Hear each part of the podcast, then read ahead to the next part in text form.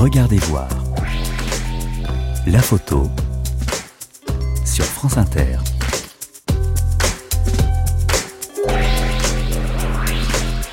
Bonjour et merci d'être là sur France Inter avec Regardez voir, consacré à la photographie. Samedi dernier, nous étions là avec les images d'Annie Dupéré. Cet après-midi, je vous propose de faire un grand écart dans le monde de l'image grâce au travail de Samuel Bollendorf.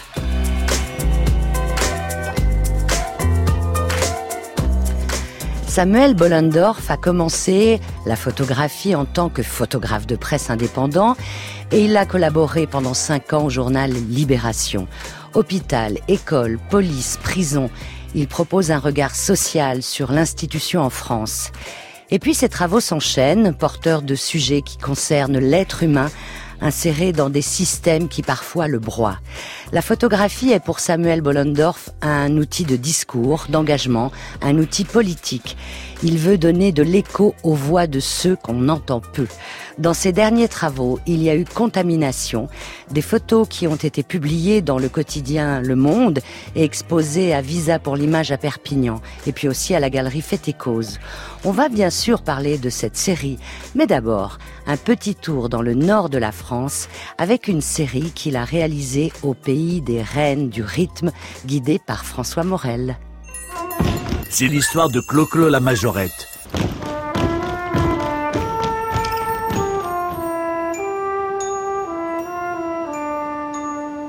Je me suis mariée à 18 ans.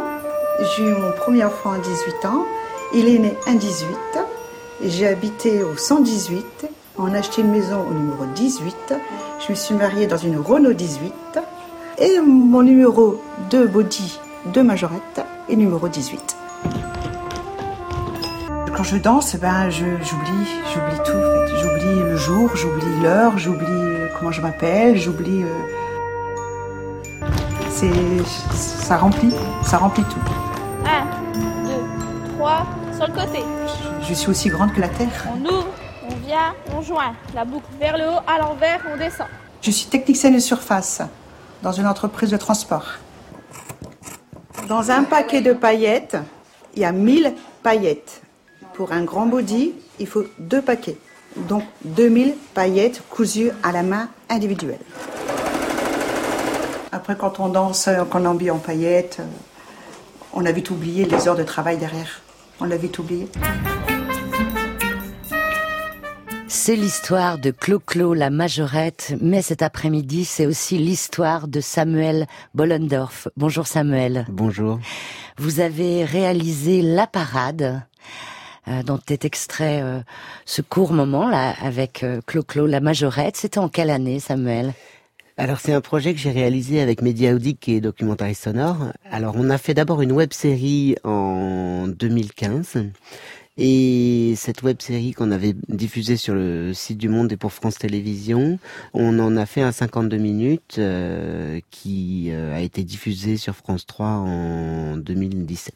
Quel était le, le, sujet euh, de la parade? Le sujet de la parade, en fait, ce sont euh, des gens qui s'accomplissent dans des disciplines euh, parfois perçues comme illégitimes, qui sont vraiment un héritage des cultures populaires du nord de la France, du bassin minier.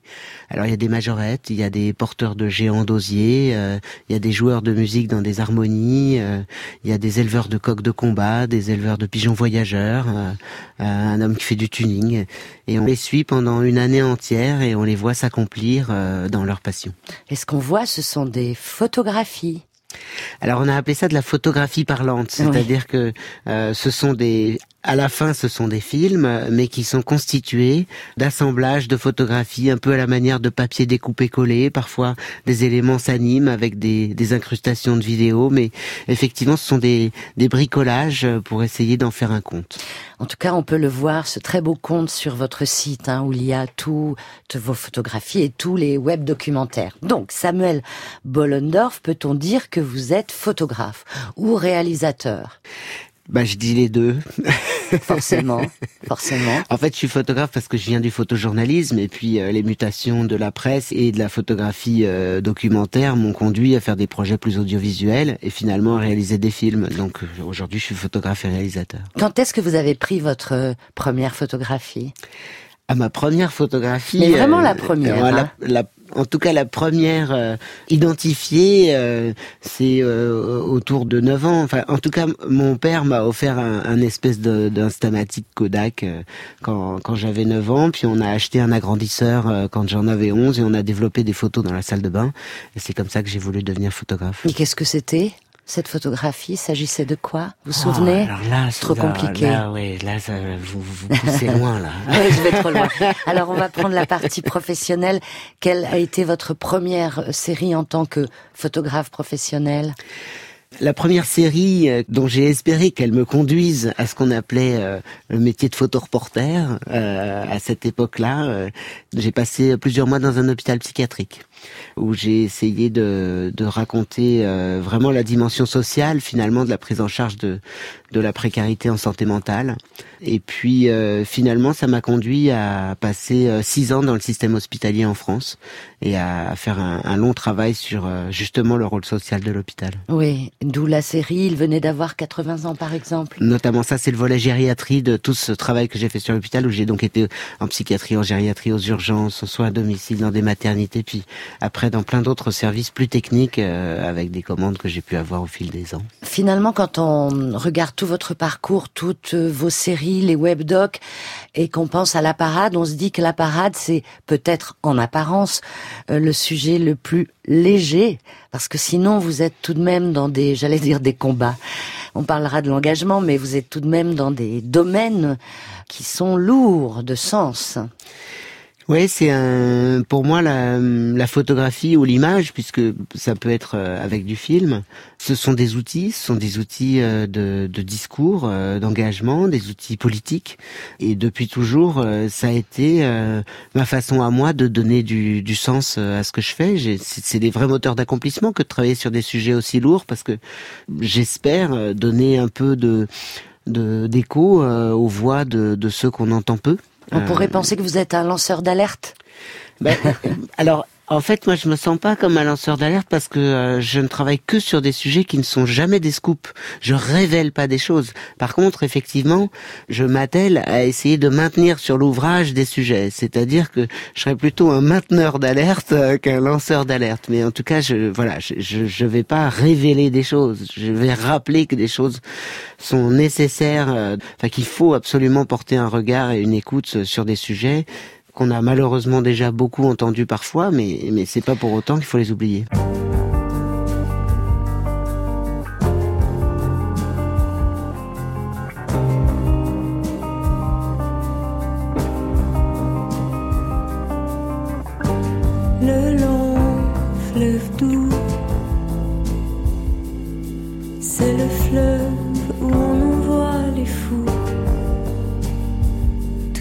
Fous qui se mettent à nu, qui sont à bout, qui n'en peuvent plus de voir des fous partout. On y prend goût mais je me passerai bien de lui, j'avoue.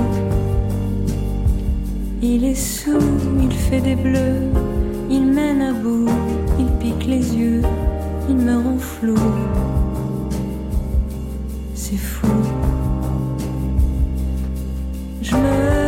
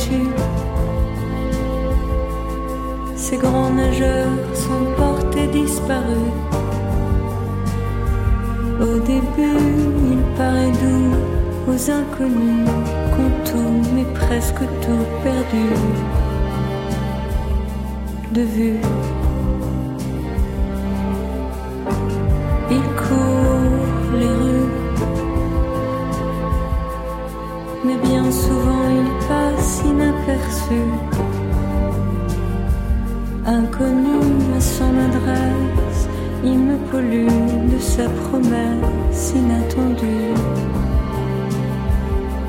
Indue.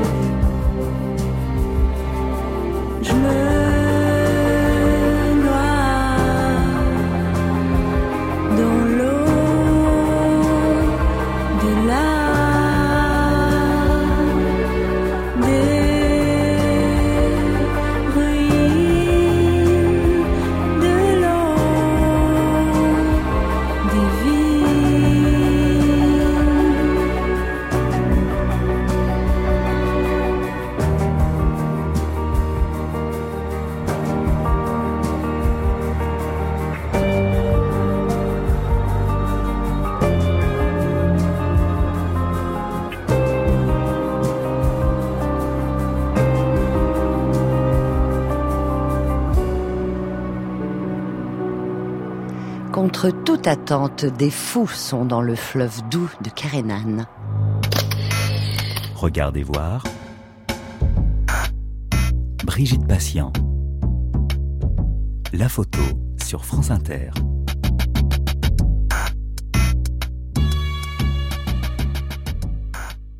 Je vous propose de regarder précisément la série Immolation.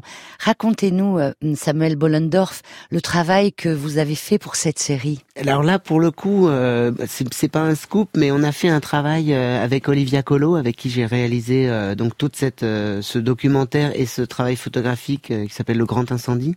Au départ, on voulait travailler sur des, des questions des services de grands brûlés. on n'avait pas idée qu'il y avait autant d'immolations en France. Mais du coup, en travaillant, en enquêtant sur ce sujet, on a entendu une immolation, puis une autre. Alors c'est vrai qu'elles étaient traitées, comme vous le dites, comme des faits divers. C'est c'est une ligne sur un site de presse local. Euh, parfois, ça fait le 20 heures et puis le lendemain, non seulement on n'en parle plus, mais en plus, ceux qui sont responsables au, sens large du terme. Se sont toujours euh, réfugiés derrière la soi-disant fragilité psychique de ceux qui sont passés à l'acte en, en, balayant la portée contestataire de l'acte. Et ce qui nous intéressait, c'était de se dire, mais quand quelqu'un s'immole en Tunisie, comme Mohamed Bouazizi, ça déclenche la révolution de printemps, puis les printemps arabes, euh, les Tibétains qui s'immolent euh, en Chine, on ne met pas en cause la portée contestataire de cet acte.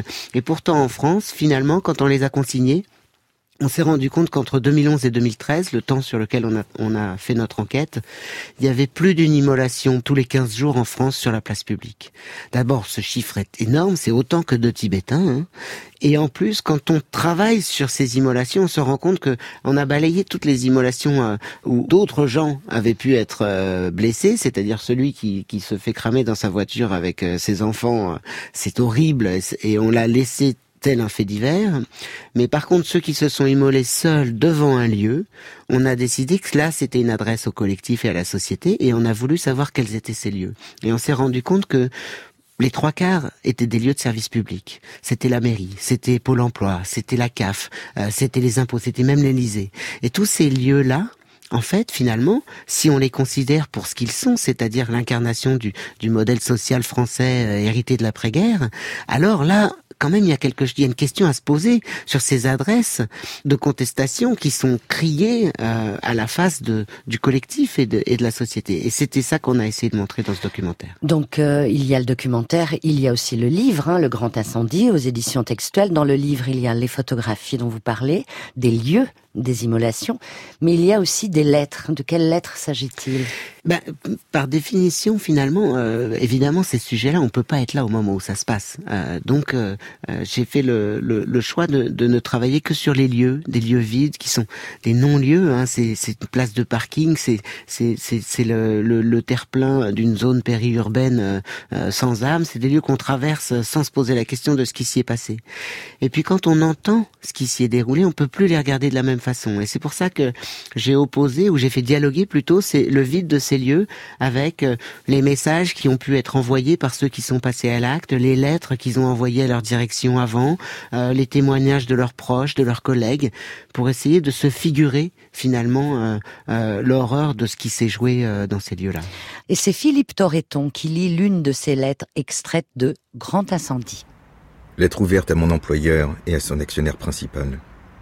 Monsieur le directeur, je souhaite réagir à propos de la vague de suicides auquel France Télécom Orange est confrontée actuellement.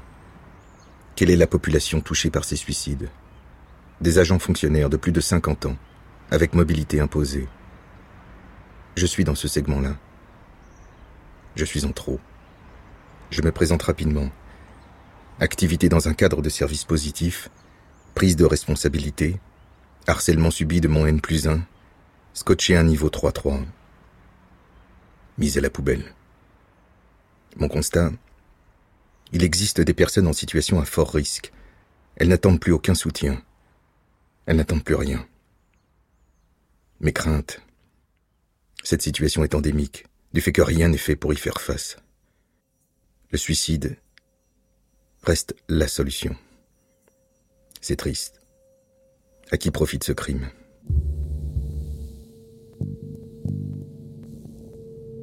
Samuel Bollendorf, une question très pratique. Comment sont financés tous ces projets qui ont reçu des prix? Peut-être aussi, ils sont importants ces prix parce que ça permet d'avancer ou d'avoir des bourses. Mais d'une façon générale, travaillez-vous au départ, avant de commencer votre sujet, systématiquement avec la presse? Est-ce que vous leur proposez des sujets? Et puis ils disent oui, puis ils vous donnent des sous pour le faire C'est un peu idyllique ce que je raconte, mais bon. Euh, Aujourd'hui, euh, la presse, euh, pour la plupart, il y a encore quelques exceptions. Euh, le Monde en est une, avec qui je viens de faire la série Contamination. Mais pour la plupart, les journaux ne produisent plus de photographies. Alors la dernière série que je viens de réaliser, Le Monde l'a coproduite. Mais sinon, depuis de nombreuses années, il a fallu que je trouve d'autres ressources. Alors c'est notamment pour ça que je me suis parfois tourné vers Et par exemple, le Grand Incendie, c'est France Télévisions, au travers des nouvelles écritures de France Télévisions, qui m'a permis de réaliser cette enquête. Après, on a eu le CNC, le Fonds Média Européen, des choses comme ça. Et donc, cette enquête-là, audiovisuelle, m'a permis paradoxalement de faire un travail à la chambre sur ces lieux vides en photographie. Et c'est comme ça que j'arrive à, réaliser encore, à continuer à, faire mon, mon, métier de photographe en menant des enquêtes au long cours. Alors parfois, c'est ça peut être France Télévisions. J'ai le soutien aussi euh, d'Agnès B. Parfois, ça peut être une ONG comme euh, Amnesty, avec qui j'ai beaucoup travaillé. Ça chaque projet est singulier et trouve son équilibre de financement. Mais souvent, malheureusement, la presse vient après en diffuseur, donc en consommateur de ces travaux plutôt qu'en producteur. On va parler dans quelques instants de ce très beau travail que vous avez réalisé en 2018 et qui a été exposé à Visa pour l'image et puis dans le monde hein, pendant un certain nombre de semaines. Casio, playing on my heart just like a Casio, breaking it apart so you can let it Wait another year, that's not original. I'm cynical, alright, let's go now. When all your dreams are gone and you're still holding on, you waited far too long. I know, you know, it cool. I just want the keys back to my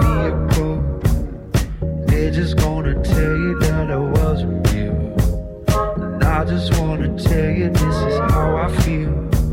I know you feel, I know you feel it.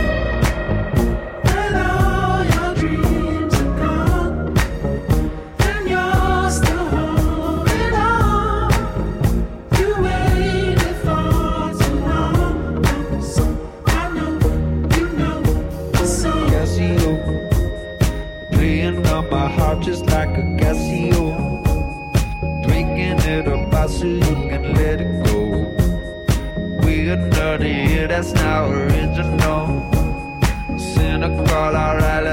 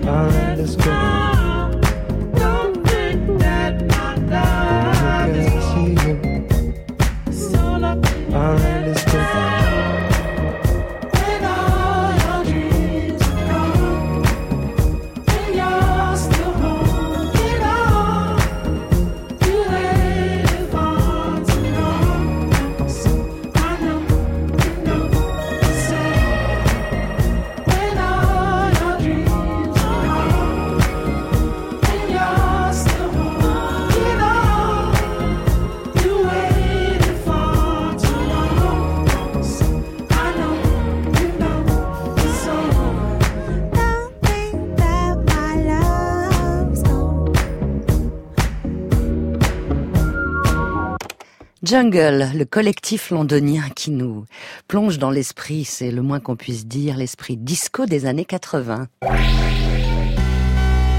Regardez voir, une émission de Brigitte Patient. Je vous propose cet après-midi de faire un tour du monde avec Samuel Bollendorf, qui est euh, photo-reporter, photojournaliste, photographe, réalisateur, beaucoup d'étiquettes. Un tour du monde euh, qui en apparence semble idyllique parce qu'on va dans des pays riches, on va voir des paysages absolument merveilleux, mais derrière toutes ces photographies que vous avez pratiquées, Samuel Bollendorf, il y a des, des horreurs, des horreurs qui nous concernent tous. C'est pour ça que la série s'appelle Contamination, après moi le déluge. Mais quand on lit après moi le déluge, c'est pas après moi, moi Samuel.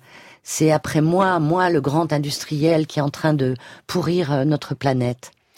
Oui, absolument. C'est c'est un, un tour du monde. euh, très désespérant que j'ai réalisé euh, en 2018 où j'ai euh, été euh, de territoire en territoire laissé impropre au développement de la vie par des industriels par nos consommations boulimiques de plastique par évidemment aussi la puissance de, de ces lobbies industriels qui deviennent plus forts que la voix des politiques ou en tout cas qui écrasent le courage des politiques et qui laissent du coup euh, bah voilà les, les territoires euh, du nord-ouest euh, en Alberta euh, contaminés pour des siècles. Le, le Rio dos euh, au Brésil sur 500 km est appelé le fleuve mort. Euh, la mafia euh, qui euh, épand ses déchets euh, euh, en. Europe. Voilà. Et l'idée c'était vraiment ça. C'était de travailler sur des pays qui sont des des pays euh, similaires aux nôtres en termes d'économie de politique. C'est des pays puissants. C'est le Japon. C'est c'est la Russie c'est la c'est c'est le Canada c'est les États-Unis c'est l'Europe parce que je voulais pas qu'on puisse se réfugier derrière l'idée que oui c'est lointain c'est un pays c'est une dictature ou c'est un pays en voie de développement donc c'est normal qu'ils aient des problèmes avec l'environnement non non ce sont des pays tels que le nôtre qui font le choix de ne pas se préoccuper de, de l'avenir de ces terres. Alors dans tous ces pays, il y en a un évidemment dont on a beaucoup parlé et pour cause, il s'agit du Japon avec Fukushima. 12 mars 2011.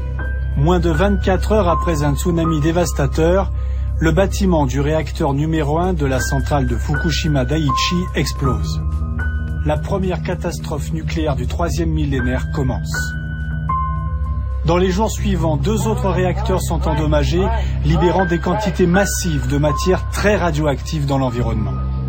Dans l'urgence, les autorités procèdent à des mesures pour évaluer la contamination des personnes, mais la distribution de pastilles d'iode, seul moyen de protection immédiate, n'est pas généralisée. De plus, seuls les habitants à proximité immédiate de la centrale sont évacués. Rapidement, le gouvernement proclame même que la situation est sous contrôle et que les risques pour la santé sont quasiment inexistants. Samuel Bollendorf, la situation est sous contrôle. C'est incroyable d'entendre ces mots-là. Hein. Bah, c'est le journaliste, c'était sur Arte, hein, euh, qui, qui répétait des mots, euh, les mots officiels. Oui, c'est terrible euh, parce que la réaction euh, japonaise a été très différente de celle euh, qu'on a pu voir à Tchernobyl, où la zone a été interdite très largement, euh, définitivement. À Fukushima, les, les, la volonté des autorités, c'est de au plus vite faire revenir la population. Et donc, euh, ils ont gratté le sol, ils, ils stockent l'eau euh, qui est nécessaire au refroidissement des réacteurs pour encore 30 à 40 ans. Ils se retrouvent avec des millions de mètres cubes de terre grattée, radioactive, qui sont entreposés partout dans les jardins, dans les vallées, euh, au bord des routes, et des millions de citernes d'eau contaminée dont ils ne savent pas quoi faire. Mais l'idée est de dire, ça y est, c'est propre, venez vous réinstaller. Alors que les forêts, la, préfecture de Fukushima, c'est 80% de forêts. Les forêts sont évidemment contaminées, on ne peut rien faire, et, les vents et, et, les eaux ravinent dans les rizières, et évidemment que ces lieux sont toujours très dangereux. Alors ce lieu très très connu qui a vécu cette chose terrible, vous y allez. Comment vous travaillez? Moi, j'avais découpé soigneusement les pages du Monde à l'époque parce que je trouvais que c'était un travail incroyable. Alors, il y a plusieurs photos. Il y a des photos de paysages, il y a des photos, de- il y a des portraits. Donc, que- comment vous êtes là-bas? Avec avec un journaliste du Monde Alors d'abord, effectivement, c'est c'est un c'est une série euh, que j'ai écrite euh, il y a maintenant euh, quelques temps et que j'ai proposé euh, au Monde en, coproduction. J'avais eu une bourse et, et qui me permettait de financer qu'une partie. Et le Monde est rentré dans cette coproduction avec un immense engagement. Donc c'est quand même une vraie exception par rapport à ce que je pouvais dire tout à l'heure sur le fait que la presse n'était plus un producteur. Bien sûr, c'est une exception. Absolument. et, et, elle est belle. Mais il n'empêche que on a donc réalisé ce tour du monde avec sept journalistes. J'étais à chaque fois sur un sujet différent avec un journaliste qui était soit spécialisé sur le sujet, soit qui était le correspondant local et qui avait déjà travaillé euh, sur le sujet. Et donc, euh, évidemment que leurs enquêtes ont, nourri euh, profondément aussi ce travail. Et sur place, j'avais vraiment la conviction que sur l'ensemble de ces sujets, le drame, c'est que le plus profond de la contamination était absolument invisible. Évidemment, la radioactivité, ça ne se voit pas. Euh, les PCB euh, en Alberta, en Alabama, pardon, euh, ça ne se voit pas. Les eaux contaminées au Canada, ça ne se voit pas. Mais par contre, les taux de cancer explosent. Et donc, comment faire pour se figurer, encore une fois, ce qui se joue dans ces lieux-là? Et donc, c'est pour ça que j'ai voulu réaliser ces séries de de paysages très beau. Parfois, c'est, on dirait des cartes postales. Ah oui, et puis euh, en plus, la forêt que l'on voit, elle s'appelle forêt de nuit. Forêt de la nuit. Forêt de la nuit. Oui. Faut quand même le faire. Hein. Mais et, et c'est vrai que euh, tous ces lieux sont des lieux très beaux euh, et dans lesquels, du coup, euh, mon idée était que le, le, spectateur peut tout à fait euh, s'engager, adhérer à cette image et la regarder, la contempler. Et c'est finalement quand il lit le texte qu'il prend la mesure de ce qui nous est retiré finalement, puisqu'on lui retire aussi la possibilité de s'émerveiller devant un paysage euh, aussi beau. Mhm. Et, c'est ce, ce, ce dialogue-là vraiment entre le, la prise de conscience euh, via le texte et la violence finalement que prend cette image parce qu'elle n'est plus accessible, parce que c'est devenu un lieu impropre au développement de la vie pour des siècles. Euh, c'est vraiment là-dessus que j'ai essayé de travailler. Et pour ce qui est des, des humains? Et les humains, j'ai voulu les photographier euh, un peu dans, dans leur sidération finalement, parce qu'il y a vraiment un, une dimension David contre Goliath. Hein. Ces industriels sont tellement puissants que euh, les victimes, souvent euh, le discours officiel, encore une fois, tend à minimiser euh, leur sort, et c'est un combat pour, pour des vies entières à venir que de déjà essayer d'obtenir réparation, de faire valoir combien leur vie a été démolie par l'accident industriel. Et donc, elles sont là, esselées dans ces, dans ces lieux euh, dévastés. Effectivement, j'ai essayé de raconter voilà quelque chose de cette euh, sidération de ce qui leur était tombé sur la tête.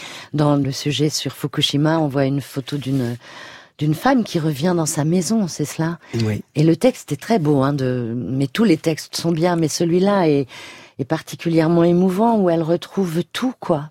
Il y a très peu de choses qui ont finalement bougé dans cette maison. Et c'est cette photo-là?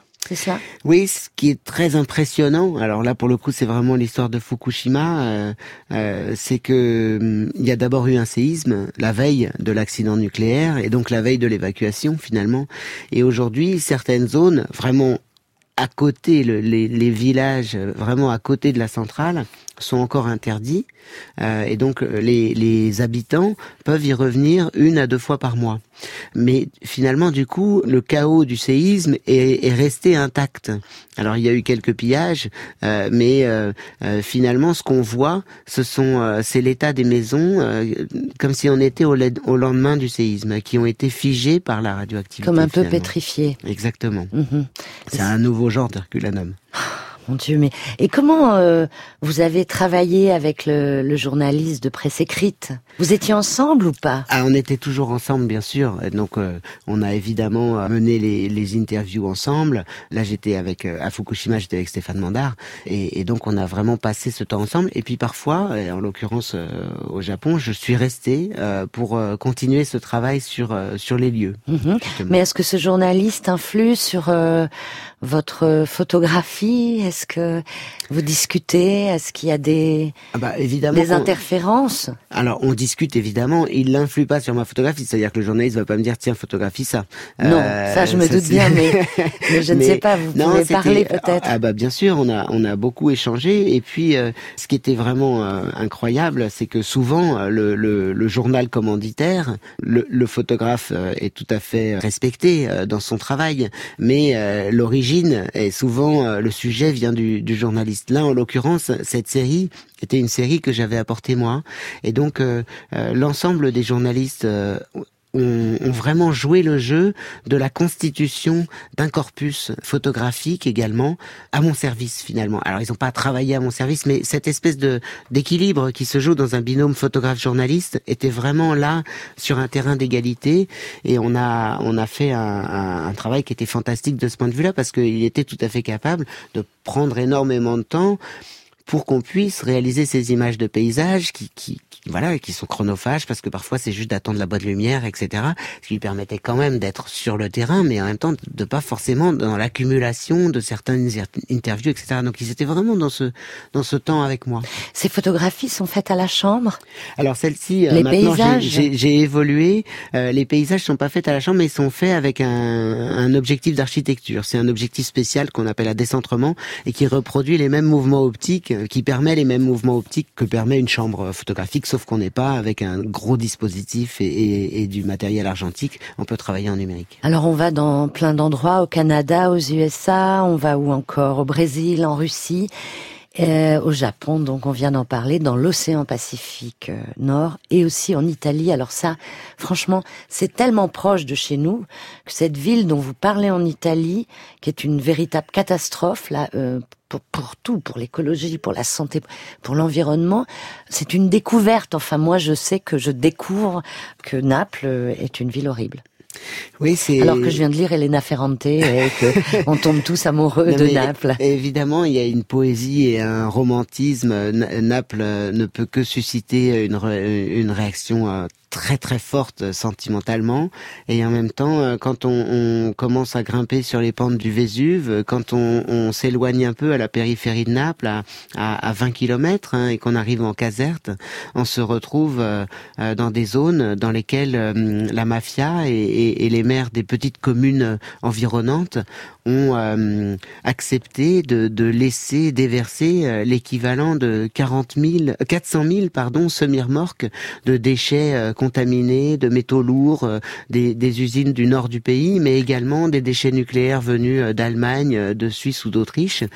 Alors nucléaire veut pas dire résidus de centrales nucléaires, hein, ça, ça peut être des déchets d'hôpitaux, etc., mais qui ont été épandus dans, dans, ces campagnes et qui ont contaminé profondément les eaux et les sols. Et aujourd'hui, on appelle ça le triangle des tumeurs, dans lequel des enfants se retrouvent à 9 ans, 10 ans avec des cancers, comme s'ils avaient travaillé travaillé dans l'amiante pendant 40 ans. Mhm.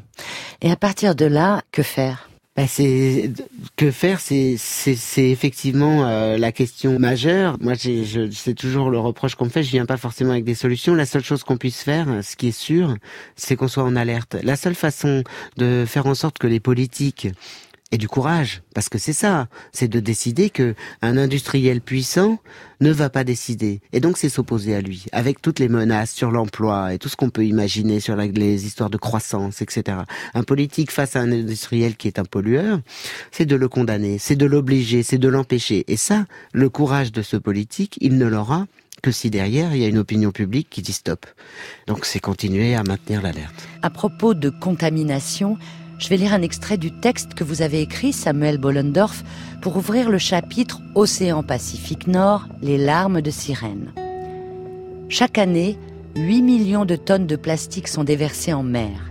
Des déchets ménagers, des filets de pêche, des larmes de sirène, des microbilles servant de matière première dans l'industrie, et surtout des plastiques à usage unique. Des emballages utilisés quelques secondes qui contamineront les océans pour des siècles. Lorsqu'une bouteille de plastique se fragmente au fil de l'eau, elle produit à elle seule 20 000 morceaux de microplastique d'un millimètre ou de quelques dizaines de microns. Des éléments confondus avec le phytoplancton et ingérés par les poissons. Les polymères fragmentés libèrent alors leurs toxiques bisphénol A, phtalate, DDT, PCB et contaminent les tissus des poissons qui les absorbent certaines zones présentent des concentrations de plastique jusqu'à 10 fois plus importantes que le plancton. Ainsi entrées dans la chaîne alimentaire, les traces de plastique se retrouvent partout, jusqu'en Arctique. Une moule ou une huître contiennent une centaine de microbilles de plastique utilisées pour la fabrication des crèmes de gommage ou des pâtes dentifrice. Depuis son invention, 8,3 milliards de tonnes de plastique ont été produites Au milieu de l'océan Pacifique Nord, entre Hawaï et la Californie, se trouve la plus grande des six concentrations de plastique des océans.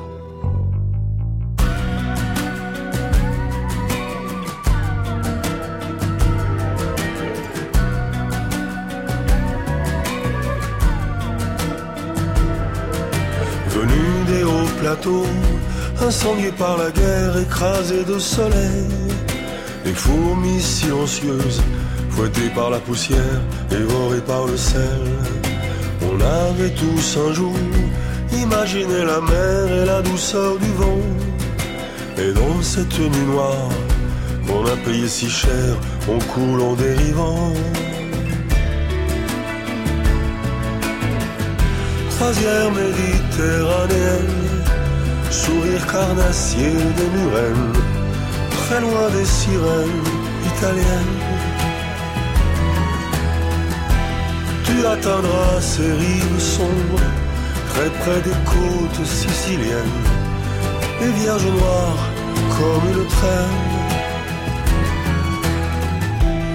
Imaginez la mer qu'on a payée si cher. Imaginez la mer.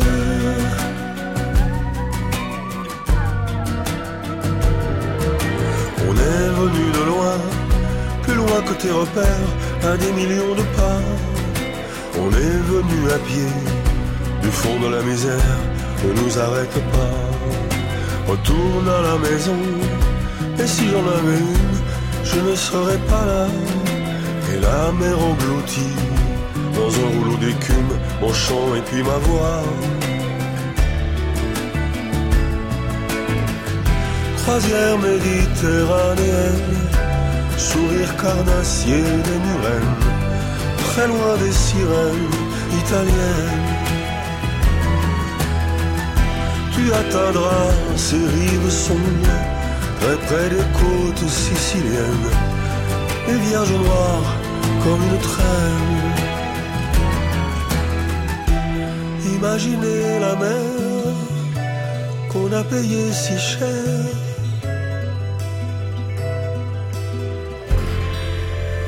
Imaginez la mer.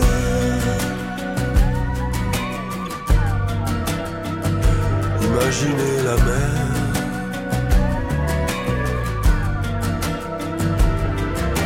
Nous dormons dans des villes, ombre parmi les ombres, des longs couteaux tirés, à deux doigts de l'Europe. On a rêvé si fort, on commence à douter. Tu es resté debout, devant les barbelés, sous le ciel minéral. Tu commences à ramper, en dessous du silence et dans l'oubli total. Croisière méditerranéenne, c'est l'un des titres militants de Bernard Lavillier.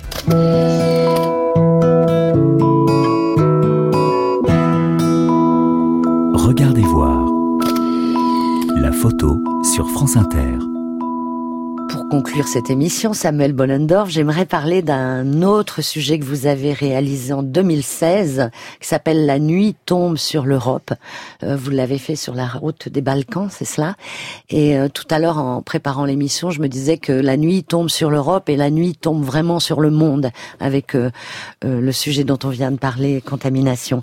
Mais pour ce webdoc, c'est un webdoc ou pas La nuit tombe sur l'Europe? Alors le terme de webdoc, euh, euh, je pense, a un peu vécu. C'est un film, c'est un film qu'on a évidemment diffusé sur le web euh, le plus largement possible, et donc on s'est beaucoup appuyé sur les réseaux sociaux. Encore une fois, sur le journal Le Monde aussi, qu'il a poussé sur son site pour essayer de faire en sorte que ce film soit le plus viral possible.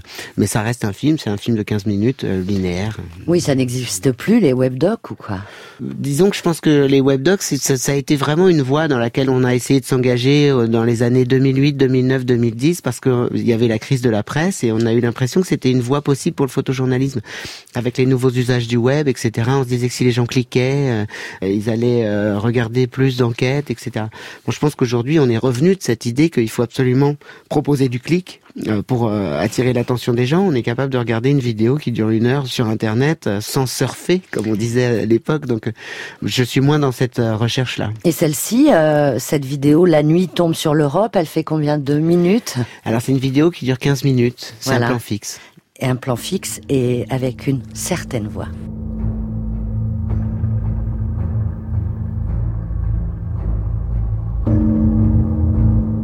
La nuit tombe sur l'Europe et c'est l'heure des passeurs. Au pied de la falaise, la mer Égée. Et en face, si proche, à moins de 7 kilomètres, la Grèce, l'Europe. Une Europe qui a fermé ses frontières, abandonnant les exilés au danger de la mer et des routes clandestines. La nuit tombe sur l'Europe et c'est l'heure des passeurs. Ils règnent en maître et fixent les prix de la traversée. 1500 euros par personne sur un canot pneumatique. Pour une famille avec deux enfants, c'est 6000 euros. L'accès à la mer se fait la nuit, au pied de la falaise, au milieu des rochers frappés par la mer démontée. Embarqués dans l'urgence, sur les frêles canaux, malmenés par le ressac. À la moindre réticence, les passeurs forcent, sous la menace de leurs armes, jusqu'à des dizaines d'hommes, de femmes et d'enfants terrorisés, à s'entasser sur les raffiaux de fortune. Ils sont partis au milieu du noir pour mettre leurs enfants à l'abri en Europe. Ils ont vendu leurs maisons, leurs magasins, leurs voitures, ils ont tout vendu pour financer leur exil. Je pense à Saïd, qui a payé 10 000 dollars pour traverser avec sa femme et ses six enfants. Le passeur avait garanti qu'il serait seul sur le bateau, et lorsqu'il a découvert l'embarcation bondée, Saïd a protesté. Menacé par le fusil du passeur, il a fini par embarquer. Lorsque le canot a chaviré, il est le seul à avoir survécu. Sa femme et ses enfants sont morts noyés. La nuit dans la mer Égée. C'est un plan fixe, Samuel Bollendorf. On voit une seule chose, on voit la mer et euh, la lumière change. Oui, c'est la mer à la tombée de la nuit. C'est un plan que j'ai tourné euh, en contrebas d'une falaise, en contrebas d'une espèce de maison euh, en construction, comme on en voit souvent autour de la Méditerranée, avec des morceaux de béton et les fers à béton qui dépassent, dans laquelle il y avait des morceaux de carton, des, couches usagées, des, pulls d'enfants abandonnés. C'était vraiment un lieu où les gens les candidats à l'exil euh, attendaient que les passeurs euh, les conduisent au milieu des rochers, euh, dans le ressac, la nuit, à embarquer sur ces canaux pneumatiques surbondés. Et juste en face, il y a l'île de Lesbos, à 7 kilomètres. Et la nuit tombait sur l'Europe, enfin la nuit tombait sur cette île en face de moi et, et j'étais lourd de toutes les histoires que j'avais euh, engrangées pour faire tout ce travail sur les violences faites aux réfugiés tout au long de leur route. Et j'avais vraiment le sentiment qu'effectivement euh, quelque chose de brun tombait sur cette Europe qui érige des forteresses pour laisser des cadavres à ses portes. Et je me suis dit qu'il fallait faire un film euh, qui soit porté par une voix forte, une sorte de Marianne, et qui raconte tout ce qu'ils allaient vivre euh, en essayant de d'aller juste trouver refuge. Et vous avez écrit le texte Absolument, oui. oui. Catherine Deneuve dit bien sûr. Je, je, voulais vous parler de l'engagement en photographie. Ce n'est pas la peine. Je pense que là, pendant une heure, on vient de prouver que votre engagement est là. Il est visible. Il est visible, bien sûr, et dans la presse, et dans vos livres, et sur votre site. Est-ce que vous pourriez me citer un photographe qui vous a inspiré un jour?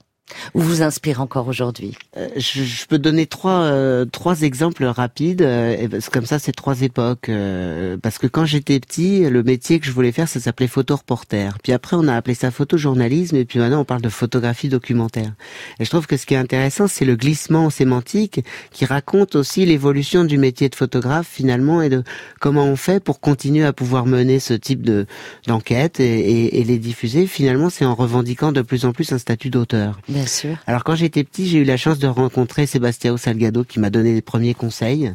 euh, et puis euh, quand j'étais euh, dans une école de photographie, j'étais à l'école Louis Lumière, j'avais j'avais vu le travail de Depardon et je me disais ben ce que j'aimais chez lui, c'est que j'aimais pas tous les boulots, mais qu'il se remettait toujours en cause. Il essayait, même quand il avait obtenu euh, des lauriers, il essayait des nouvelles formes, quitte à se planter.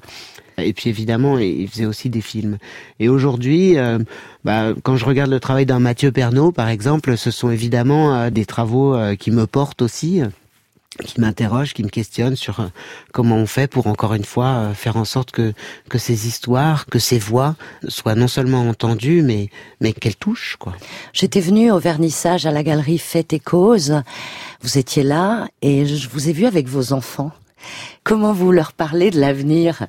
À eux C'est une vraie question parce que j'ai toujours eu euh, sur mes sujets euh, très sociaux, je me suis toujours dit que j'avais la chance de ne pas vivre ce que vivaient les, les, les gens dont je, je, racontais les histoires. Personne ne s'était immolé dans ma famille, etc. Et quand j'ai fait ce tour du monde euh, de lieux impropres au développement de la vie pour des siècles, hein, je me suis dit c'est pas possible de, de se dire que c'est pas notre histoire. Et, et aujourd'hui, je réfléchis à quel mot je peux donner, je peux dire à mes enfants justement pour que ce soit pas seulement euh, la détresse en perspective, mais que ce soit aussi comment on fait pour essayer face à ce constat, parce qu'on ne pourra pas revenir en arrière. Comment on fait pour trouver des solutions, des modes de vie, des apprentissages qui nous permettent euh, de quand même euh, continuer. Bien sûr. Merci beaucoup Samuel Bollendorf d'être venu avec nous sur France Inter dans Regardez voir. Merci beaucoup.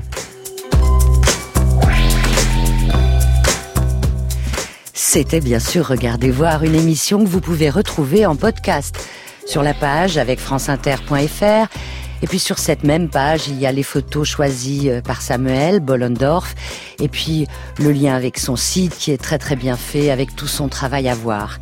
Marco Mutel est à la réalisation.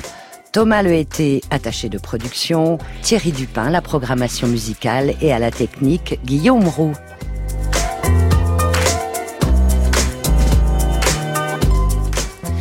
Je vous donne rendez-vous demain à 14h sur France Inter avec le récit d'une photo mythique. Et quelle photo? La petite fille brûlée au napalm. Une photo prise le 8 juin 1972 par Nick Hutt pendant la guerre du Vietnam. Et la photoreporter Christine Spengler nous rejoindra après le récit lié à cette image. À demain donc. Mais avant, vous restez bien sur France Inter, parce que le feuilleton des médias francophones publics vous attend juste après les informations. Bachung de l'aube à l'aube.